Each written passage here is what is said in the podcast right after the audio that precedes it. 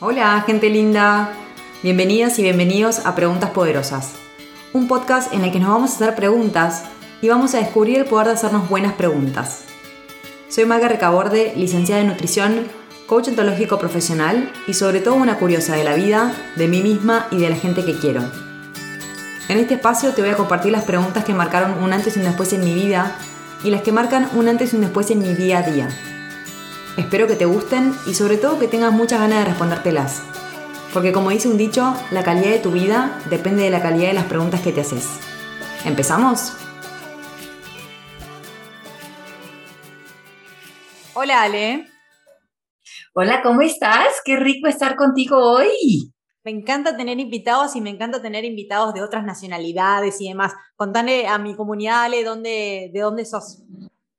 Bueno, yo nací en la Ciudad de México, y viví ahí hasta los 28 años y después me mudé a vivir a Estados Unidos eh, por cuestiones de la vida.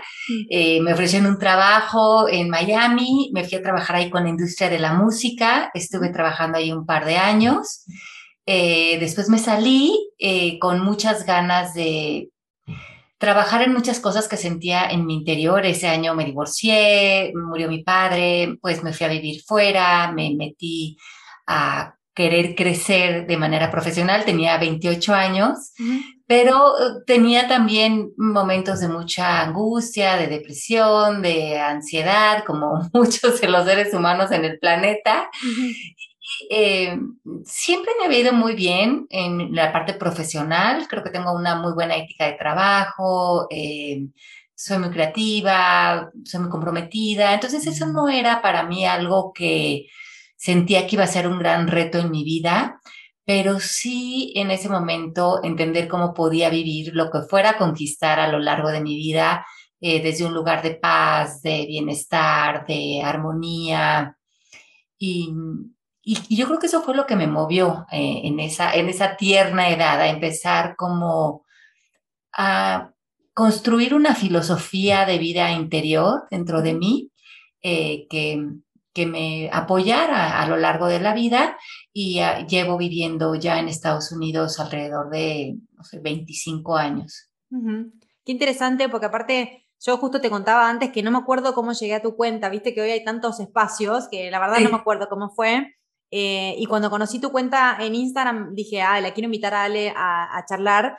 Y en un principio pensé hablar con vos de límites y me imaginaba más una charla sobre límite, cómo poner el límite a un otro, porque muchas veces como seres humanos nos cuesta decir el no, no, se nos enseña, al menos a mí en el colegio o, mi familia no me enseñaron a decir que no, con algunos tips, por decir una manera, pero siéndote sincera, ese tema ya lo abordé con otra profesional y me encanta que justo digas esto que vos tuviste como una etapa donde querías trabajar tu filosofía interior, porque justamente yo hoy te quiero invitar a, hablar y reflexionar un poco de cómo ponernos límites internos amigables, que yo siempre digo que los límites tienen como mala prensa, pero los límites pueden cuidarnos. De hecho, un semáforo en rojo te cuida de que no te pise un auto. Y cómo esto de a veces em, ponernos límites amigables a nosotros y en particular a la, a la, mente, que muchas veces aparece esto de que la mente no se calla y, tengo una, una, voz rumiante que no me deja estar en paz. Y bueno, un poco ese tema. No sé cómo escuchas esto que te digo, si te resuena, ¿qué tal? Sí, es, yo creo que es un tema importantísimo, interesantísimo para, para el ser humano. Eh, en general, creo que, bueno, inclusive la yoga, ¿no? Ya hace dos mil años, dos mil quince años, todo el propósito de la práctica de la yoga era calmar la mente, ¿no? Eh, tener un entrenamiento mental. Y se hacía desde estas ocho ramas de la yoga, una de ellas siendo los asanas, las posiciones físicas. Entonces, ¿desde cuándo estamos eh, los seres humanos en, esa, en esa conquista de la mente? Y encontrando que hay muchos caminos para, para, conquistarla, pero que sí es una labor que pues yo creo que es humana eh, esto de ponerle límites a la mente.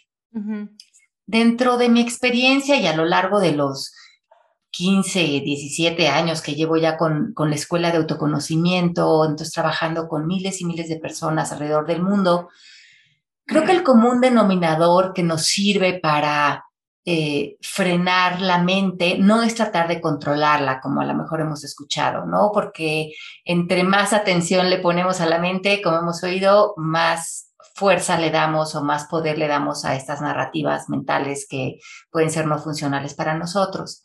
Yo creo que el camino, la estrategia es otra. Número uno es reconocer que aquello que pensamos, es que es bien importante eh, abordarlo de esta manera. Nada de lo que pensamos es nuestro, es colectivo.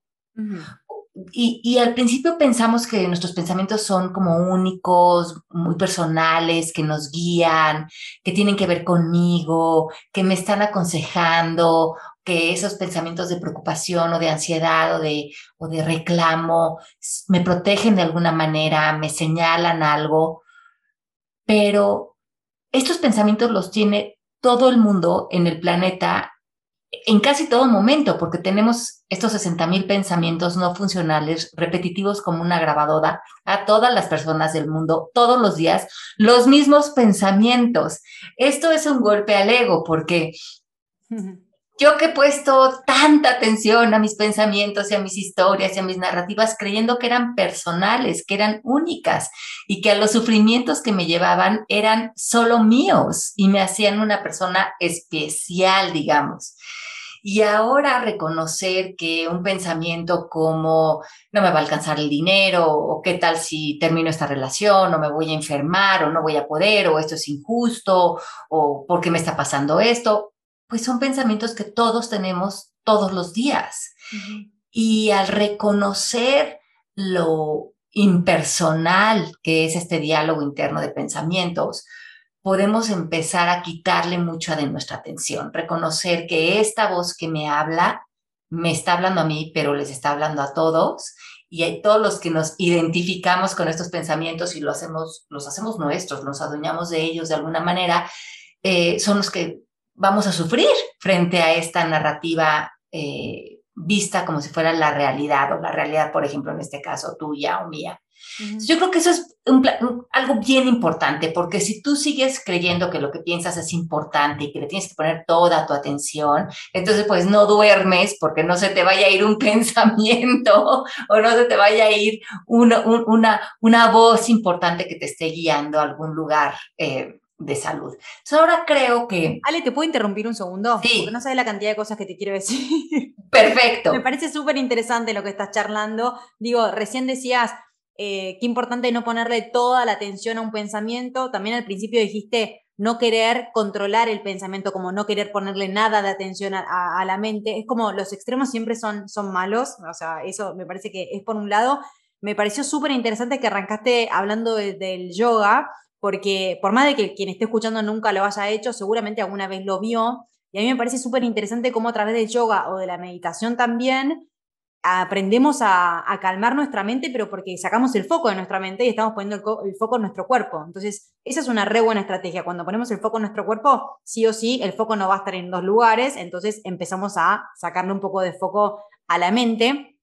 Ahora, vos traes algo súper interesante, es no le demos tanta, tanta, tanta importancia a los pensamientos porque son pensamientos colectivos y que eh, mismos mensajes para muchas personas. Ahora, ¿qué le decís a la persona, supongamos, que entiende esto que vos decís, de que no son eh, la verdad y únicos para vos y demás esas voces internas, pero que supongamos este ejemplo que vos decís de no me va a alcanzar el dinero. Ok, yo entiendo que ese mensaje le puede llegar a muchas personas y, le puede quitarle el sueño a muchas personas.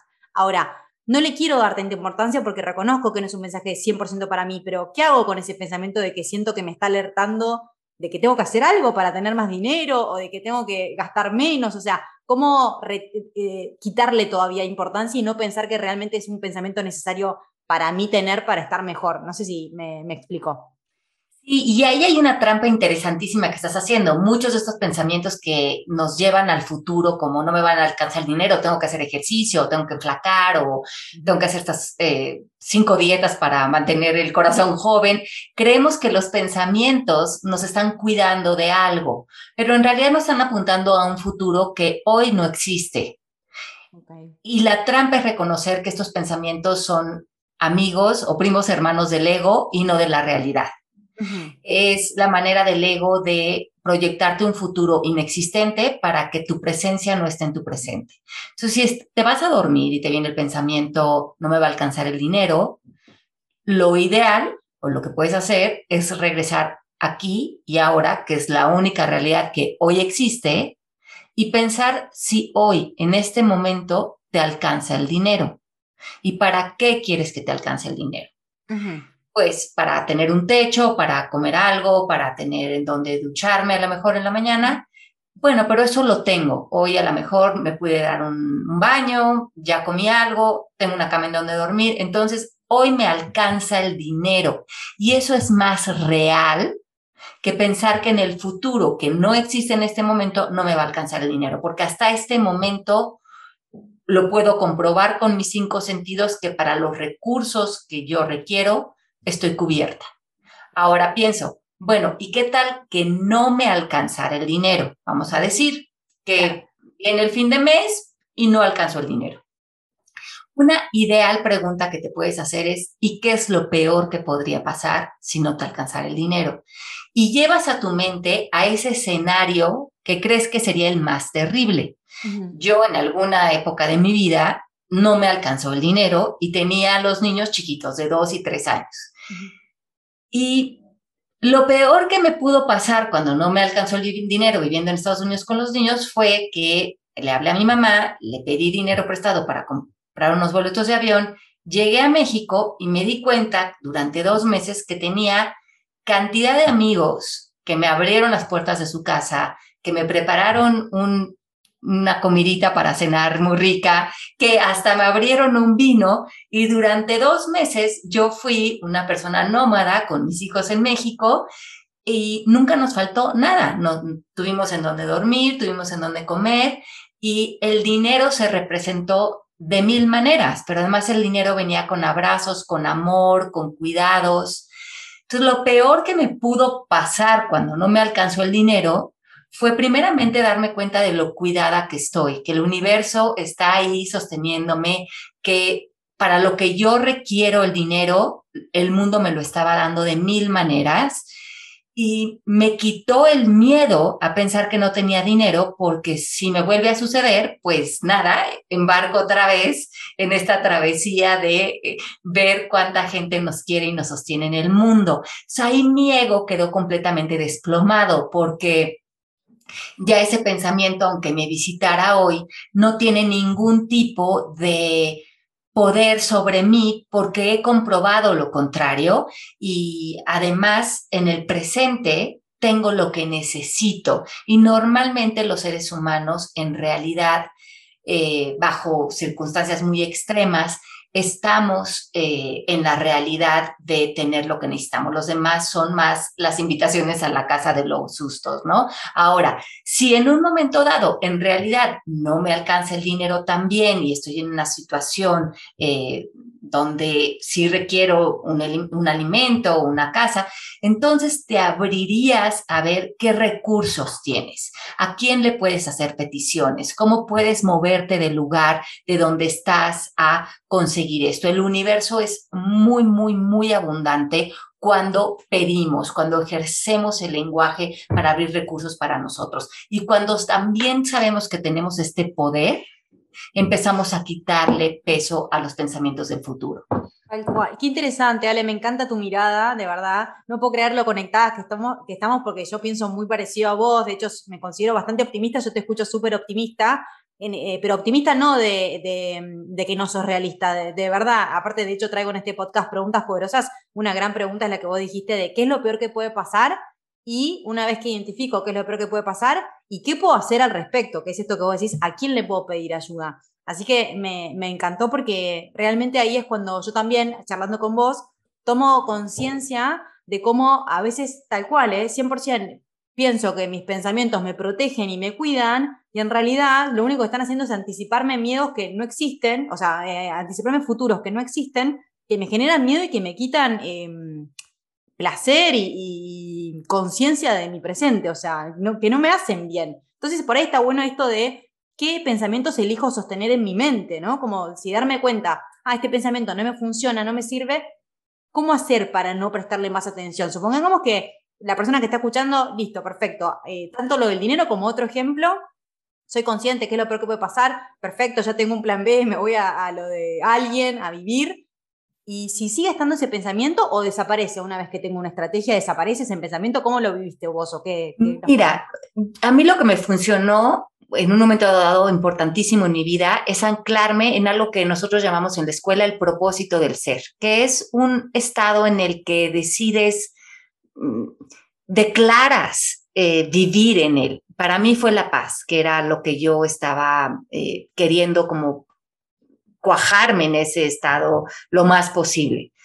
me, me daba cuenta que podían venir diferentes pensamientos, y en algunos aparentemente yo tenía la razón y eran lógicos o para la mejor para la cultura eran lógicos, pero si a mí no me hacían sentirme en paz, entonces ya no eran funcionales para mí. Y esa era mi ancla, eh, porque creo que esa es la gran trampa. Eh, siento que tengo la razón con este pensamiento, a lo mejor mm, no me siento tan saludable y tengo el pensamiento de debería de hacer ejercicio pero a lo mejor no lo estoy haciendo. Y ese, ese pensamiento de no hacer ejercicio me está poniendo en exigencia, en enojo, en culpabilidad, eh, en anhelo de que yo debería de estar físicamente diferente. Entonces me doy cuenta cómo el pensamiento me lleva a tantos lugares emocionalmente tan carentes dentro de mí no me llevan a la paz. Y además tampoco me están llevando a hacer ejercicio porque no lo estoy haciendo en este momento, que es el único que existe. Por lo tanto, eh, regresar al presente y anclarme en el propósito del ser me lleva a un lugar que en donde se abren muchas posibilidades, porque además, si yo voy a hacer ejercicio desde la exigencia por un pensamiento, probablemente estoy haciendo el ejercicio porque voy a reforzar creencias como hay algo malo en mí, me tengo que corregir, tengo que cambiar. Cuando esté haciendo ejercicio, simplemente estoy sembrando más emoción, mm, pues no, no rica, no plena dentro de mí.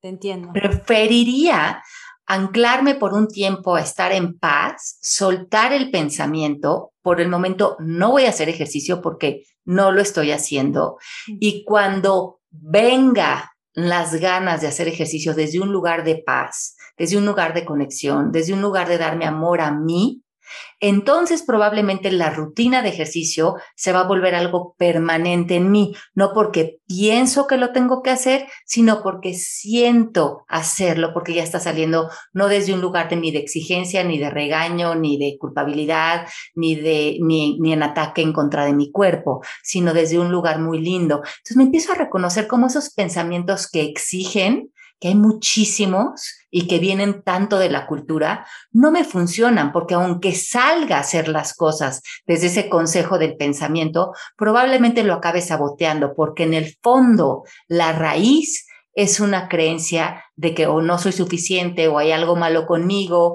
y el pensamiento no es una herramienta que va a tener eh, ningún tipo de función a largo plazo. Mm. Me encanta, me encanta este enfoque también de nuevo que traes de medio como identificar el valor central de tu vida, ¿no? Sería como qué es lo más importante para mí, supongamos vos decís la paz. Yo también, no sé si es la paz, creo que sí. De hecho, eh, en mi cuenta de Instagram digo, ayudo a las personas a estar en paz con la comida y con su cuerpo. O sea, para mí la paz es un valor súper, súper importante y coincido mucho en esto de cuando seteamos objetivos en nuestra vida, está bueno ver si se alinean a cómo me quiero sentir. ¿Qué tan distinto sería pensar, ¿Qué ejercicio podría hacer que me haga sentir en mm. paz? Por ejemplo, yo si salgo a correr me siento en paz. O yo cuando ando en bici siento el pelo que me vuela con el viento, siento paz.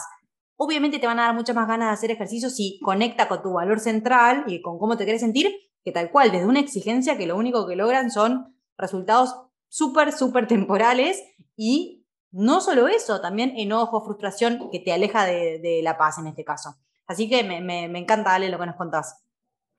Sí, y creo que para los pensamientos, cuando estamos, por ejemplo, en esas narrativas repetitivas donde no dejo de pensar de un pleito, de un reclamo, de un resentimiento o de inclusive de no tener dinero o de una crítica hacia mi cuerpo, creo que también es importante, y me voy a ir un poquito más profundo aquí, identificar si has hecho como una identidad tuya aunada a esa conversación.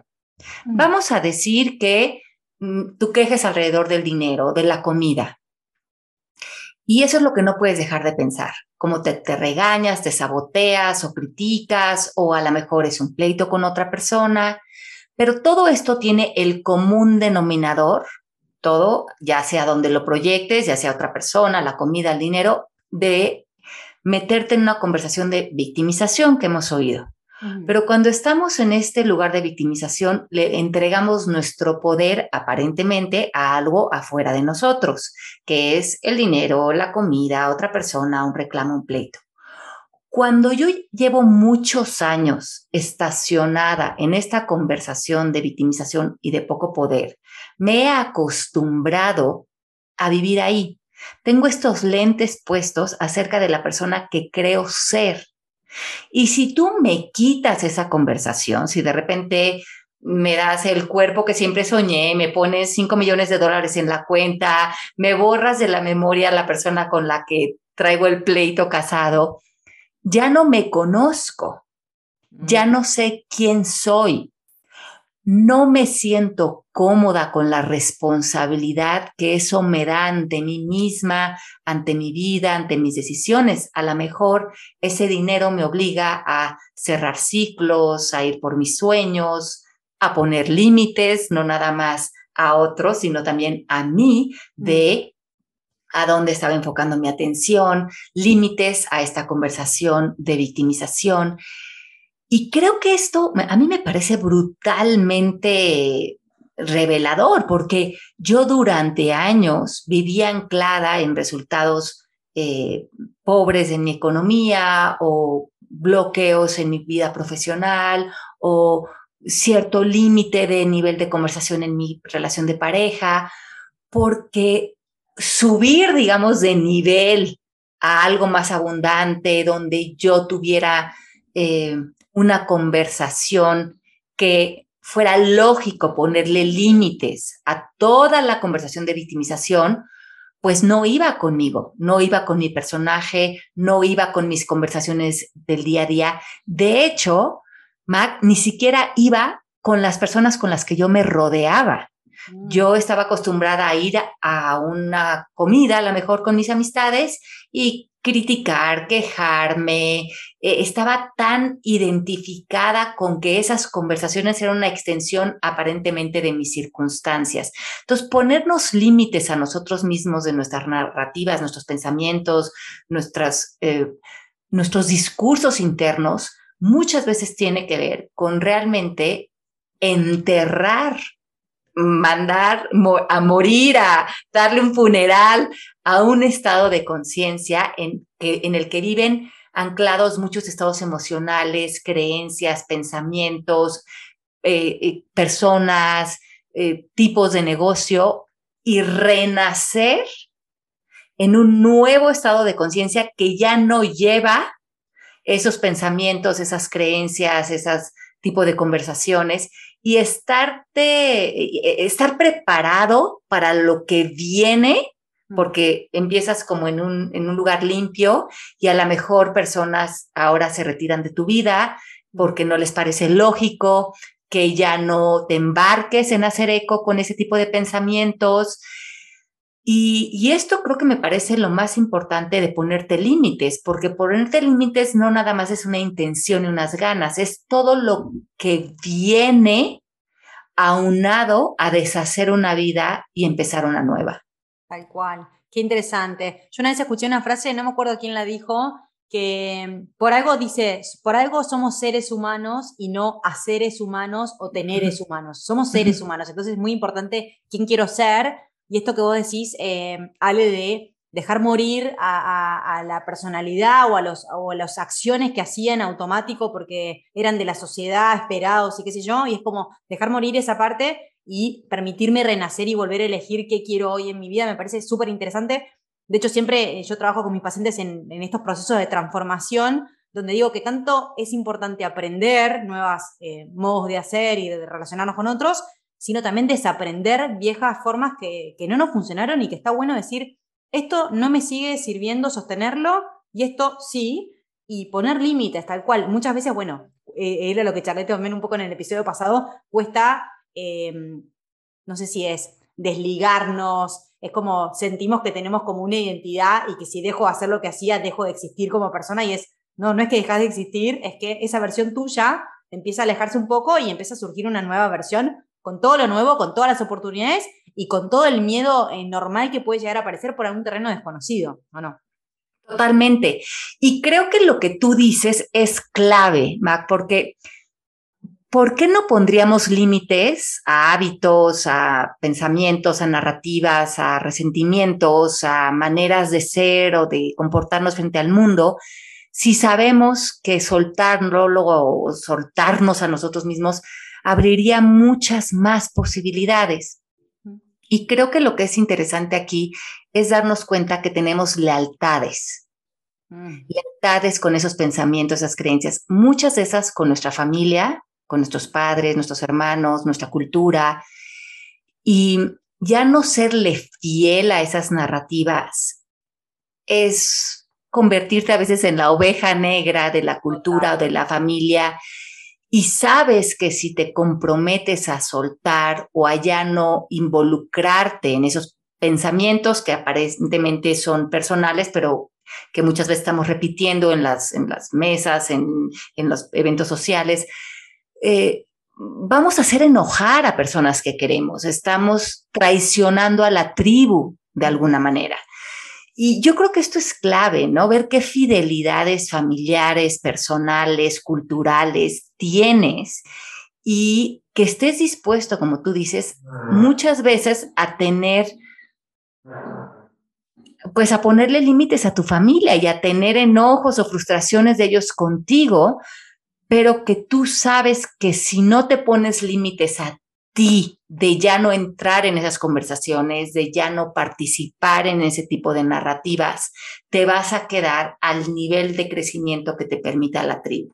Mm, sí, de hecho, decís esto de eh, muchas veces nos cuesta eh, imaginar inclusive un cambio porque tengo miedo de serle infiel a mi familia, a mis costumbres, a mi sociedad, a lo que sea, pero digo, yo algo descubrí en mi, vida, tengo 36 años y lo descubrí bastante, bueno, no sé, a mis 20 y pico, pero fue cuando yo un día tomé conciencia de la importancia que para mí era hacerme fiel a mí misma. O sea, fue un momento donde dije, me va a costar, me va a costar hacer cosas que por ahí incomodan a un otro, pero hoy valoro más serme fiel a mí que, que a costumbres, por ejemplo. O sea, hoy lo tengo claro, eh, sé que en su momento me costó, pero fue como, si para llevarme, de hecho hay un coach que, que donde yo estudié coaching que dice, si para llevarme bien con vos me tengo que llevar mal conmigo, esta relación no tiene, no tiene sentido. O sea... Claro, ningún sentido. ¿no? Es como...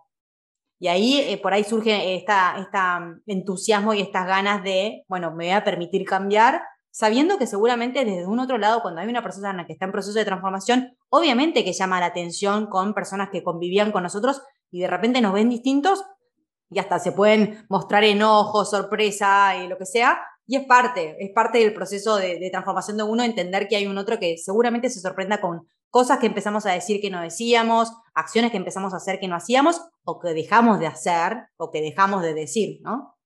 Claro, y yo creo que para esto ya, cuando, cuando tenemos esa claridad, una herramienta que a mí me funciona mucho en ese caso, cuando estoy en una situación donde reconozco que ya un límite es lo que me va a dar libertad o paz o bienestar o que me va a llevar ese resultado que yo deseo tener en mi vida, en cualquier área, en la economía, en el dinero, en, en lo que tú dices, hasta en tener silencios o espacios para ti, es preguntarme a mí primeramente, yo frente a esta situación, ¿qué me quiero pedir? Mm.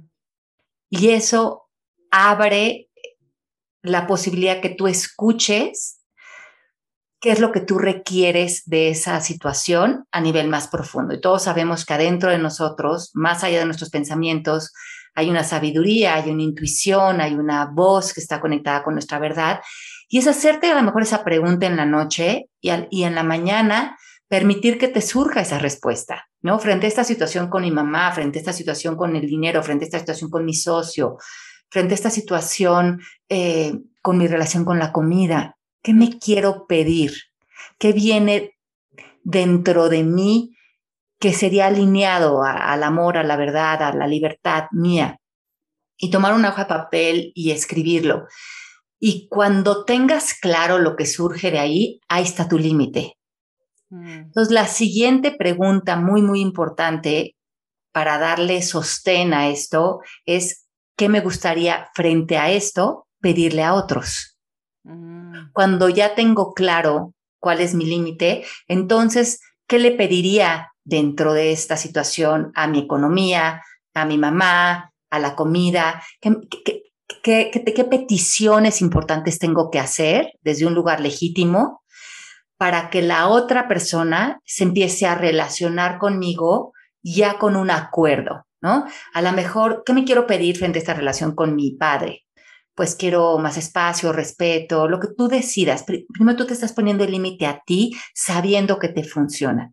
Ya con esa claridad, mira, eh, he estado pensando en esto, papi, y me gustaría pedirte que nos veamos en ciertas ocasiones, que cuando nos veamos tengamos este tipo de comunicación. Ahora, tu padre cuando tú le hagas la petición te puede decir que sí, te puede decir que no o puede negociar. Pero si te dice, mira, no, mi hijita, yo cada vez que te vea, si estoy de mal humor o he tenido un mal día, te voy a pegar de gritos, pues entonces tú también ahí ya puedes no cerrar ese acuerdo, decirle, muy bien, pero yo me he pedido a mí misma armonía y paz en mi vida, cuando tú te sientas listo de entrar a mi espacio desde ese lugar, yo te estaré esperando. Entonces, ese se vuelve muy real esa, ese límite para uno porque lo estás haciendo desde la claridad, no estás criticando al otro por cómo está apareciendo en tu vida, estás apareciendo hablando de ti y de lo que tú estás trabajando, de lo que para ti ahorita es importante. No le dice a tu papá, ya no te quiero ver porque eres un grosero y no me gusta cómo me hablas, porque eso no tiene ningún sentido. El papá está haciendo lo mejor que puede y ese es el estado de conciencia en el que está. Si no llegas hablando de ti, acerca de ti, acerca de lo que tú estás haciendo alrededor de tus peticiones, y eso empieza a crear un diseño alrededor de tus límites personales. Tal cual. Me encanta, Ale, la importancia de tener en claro por eso qué es lo que necesitamos pedirnos y cuando lo tenemos claro nos es más fácil eh, decir que no a lo que tenemos que decir que no, decir que sí a lo que tenemos que decir que sí. Me encanta. Me pareció súper interesante esta charla, de verdad. Amé. Eh, en parte me gusta que incluyas esto de los niveles de conciencia. Yo estoy muy en, ese tema, me, apasiona. Em, así que te súper agradezco, Ale. No sé cómo, cómo cerrarías eh, el episodio si alguien te dice, cómo, cómo empezar a callar mi mente. ¿Cuál sería el primer paso entonces? Creo que muchos de nosotros podríamos empezar con una herramienta facilísima que es el sí y el no. Mm. Y esas son tus herramientas básicas de diseño. Antes de decirle que sí a todo, Empieza a ver si a esto que le estás diciendo que sí lo estás haciendo porque crees que lo tienes que hacer, porque crees que si no la otra persona se va a enojar, porque se va a sentir culpable, y empieza a volverte amigo, amiga del no. El no es tu herramienta de límites y esos límites también hacia ti. Ahorita no quiero y no es necesario dar explicaciones como hemos escuchado. Empieza a usar el no como un regalo para ti, porque cada vez que dices que sí a algo, al final lo vas a cobrar, ya sea con un enojo, con una cara, con una frustración, porque no lo querías hacer. entonces creo que eso es muy importante. Hoy, ve tu agenda hoy, revísala y ve de esto a qué te comprometiste que en realidad le hubieras dicho que no. Y empieza a ser consciente con tu agenda y piensa, date unos minutos, unos tres a cinco minutos antes de decir que sí piensa, esto realmente está en armonía con mi vida, está en congruencia con lo que quiero ser, eh, va de la mano con lo que me, me, inspira, es una conversación en la que quiero poner mi tiempo. Y si sí, ahí estoy, estoy contigo, estoy en mi 100, te voy a dar mi 110. Pero si yo digo que sí y tengo ya la agenda llenísima y me comprometo a todo y quiero quedar bien con todo el mundo, pues vamos a explorar a nivel más profundo ¿cómo podrías utilizar ese no para que realmente se, acomode a tu paz, ¿no? Se acomode al amor por ti. Sí, sí, me encanta esto de como que no sea un sí o un no en automático, observarlo y permitirnos preguntarnos tipo, ¿realmente sí quiero hacer esto? ¿Realmente no? Y si bien muchas personas tienden a decir que sí y les cuesta decir que no, también conozco muchas personas que tienen el no en automático. Y es como a todo le dicen que no, y es como también ahí permitirnos decir, che, realmente le quiero decir que no a esto, estoy en automático diciendo que no a todo. Exacto. O Entonces le puedo decir que sí, ¿no? Como de los dos lados, no solamente de, de los dos lados, darnos unos minutos, ¿no? Pero, y, creo que también es importante que reconozcamos que cuando nos eh, comprometamos a algo, que esté todo nuestro ser ahí.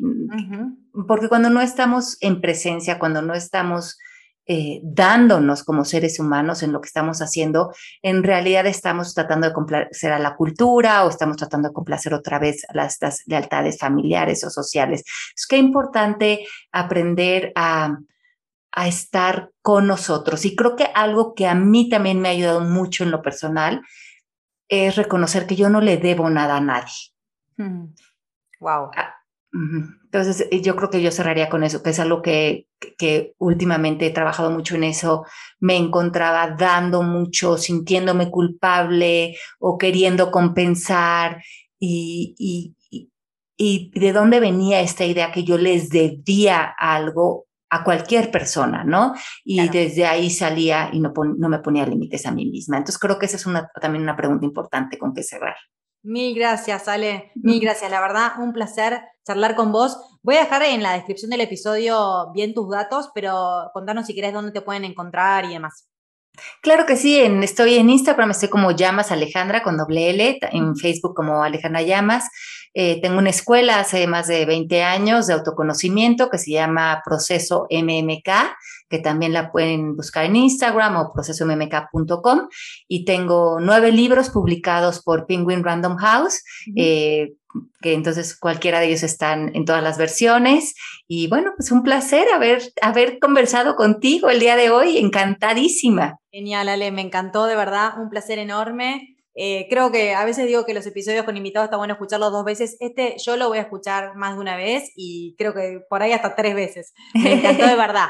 Eh, muchas gracias y muchas gracias a todos los que escucharon. Así que cualquier cosa te vuelvo a escribir, así podemos charlar de otro tema. Encantada, me va, me va a encantar y, bueno, también feliz de haber estado contigo y con todas las personas que nos escucharon. Y creo que es un tema fundamental para, para vivir libres y contentos y felices y en paz. Livianos, totalmente. Bueno, un beso enorme, Ale. Besote. Chao, chao a todos. Chao, chao. Chao, chao.